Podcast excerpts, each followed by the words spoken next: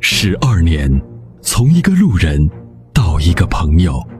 十二年，从一个声音到一个团队；十二年，从一档节目到一个品牌；十二年，从一个时间到一个时代。参谋长说车十二年，十二年的坚守，十二年的陪伴，积累、超越、突破、实现，十二年，感谢有你一路相伴，十二年不惧不退，携手并肩，初心不改，砥砺前行。参谋长说车，再出发。再出发。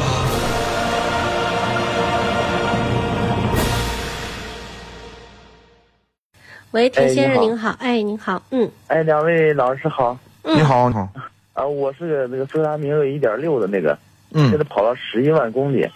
就是想问一下老师，今晚过年我想出去跑长途的话，就要保养哪一方面注意一下？呃，另外问一下这个水泵还有一个油泵啥换？嗯，您是哪一年买的车？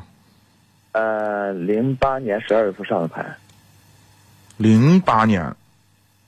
对，嗯，就是刚好十年了，呃呃，零八年多少？十二月份12月，哦，那就哎年底，那就是等于九年的车，对，啊，现在公里数多大？十一万，十一万了，嗯，公里数还不算大，嗯，就是现在打算过年跑长途，看看都要检查什么，是不是？哎，对，嗯，是这样的啊，嗯，嗯，九年的车呢，是呃，首先呢，就是你的车上的这个橡胶件基本上都是老化的状态啊。对。轮胎你应该是换过的，是不是？对，换过，啊，对，轮胎如果换过了就不用说了，就是轮胎的使用极限是六年，这个你记住嗯啊，就是即使你花纹都一切 OK，但是六年必须换掉。嗯啊下来呢，把你的什么呢？就是重点的啊，我说的是安全的隐患，我先说重点，然后再说次重点，好吧？嗯嗯，嗯然后把你的这个油管，就上油管和回油管两个橡胶管子换掉。对，九年的车必须要换。对，啊，这个这是安全隐患，因为这个油管子一旦破裂了，因为汽油里头有压力，这喷出来就是火灾的隐患，安全隐患非常大啊。嗯，多了两个，就是要把那个上油管和下回油管先换掉啊，两个东西先换掉。嗯剩下呢就是九年的车呢，呃，主要呢你把这个底盘的悬挂部分再检查一下，比如说所有的你的传动部分上的胶套。嗯啊，胶套，因为时间长了以后，橡胶会老化，老化了以后它可能会裂开，裂开了以后你一转起来的话，它会把球笼里头那个油就甩出来，嗯甩出来以后你这个缺乏润滑了以后呢，就可能你正开着呢，就一地零件啪掉了一地，然后你的车就不走了哇，啊，就有这种情况，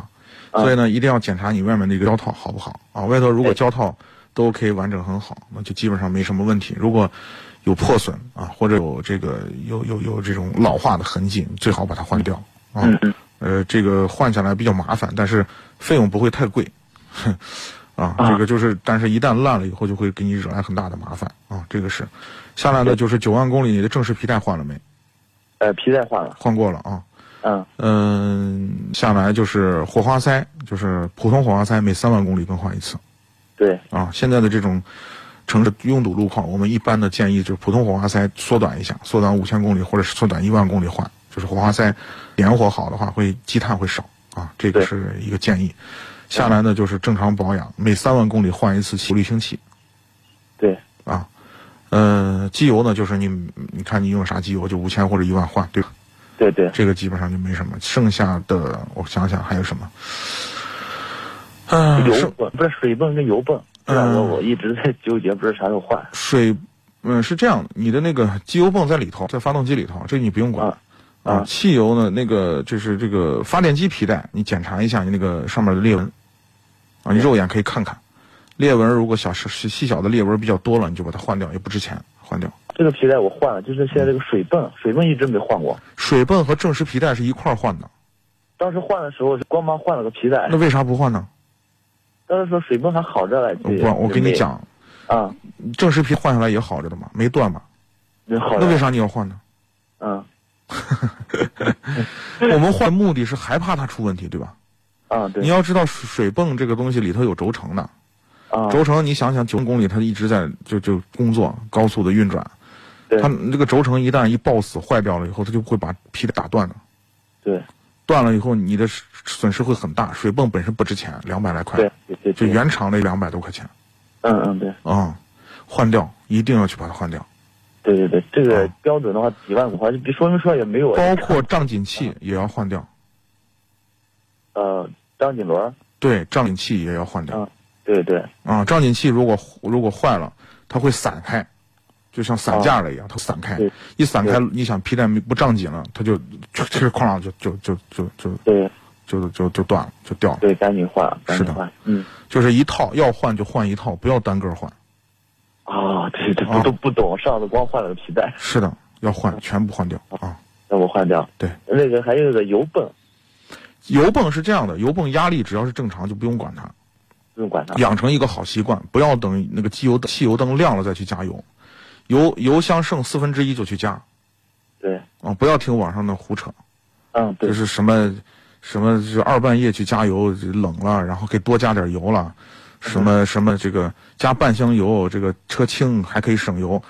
对 能省几个油啊？哦，这就是是我就我就问，我就想问问那些写这个文章的人，你能省几个油？然后再问，我想再问问你，每次去加油不要排队吗？不费时间吗？时间不值钱吗？就是就是，对啊，这些人就不考虑时间成本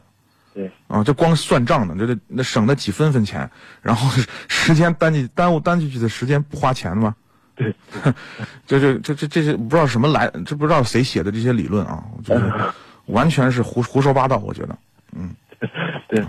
呃，还有一个老师，还有一个问一下，就是咱这个火花，呃，不是火花塞，嗯这个喷油嘴儿多长时间洗？我又没洗过，但是车一直好像好着，也没 没有洗过。是这样啊对，喷油嘴儿和节气门清洗的原则是什么呢？就是你的怠速只要是正常，油耗不得不高，嗯就不要管它。对，直到有一天你的怠速已经不正常了，开始忽上忽下了，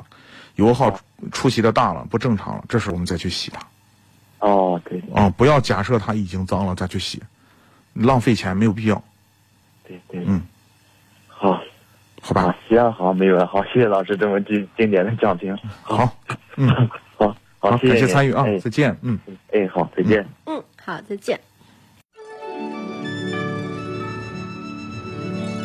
那年花开月正圆中，泾阳的金花茯茶就像是个传奇。电视剧的演绎还真是还原了当时的情景，的确是来自湖南的黑毛茶，经过泡水后，灌脱散囊菌，再次发酵，给茶叶带来的巨大变化。现在只需动动手指，您就有机会品尝到有着古法手工制造工艺的金花茯茶。详情关注“参谋长说车”官方微信，回复“茯茶”即可购买。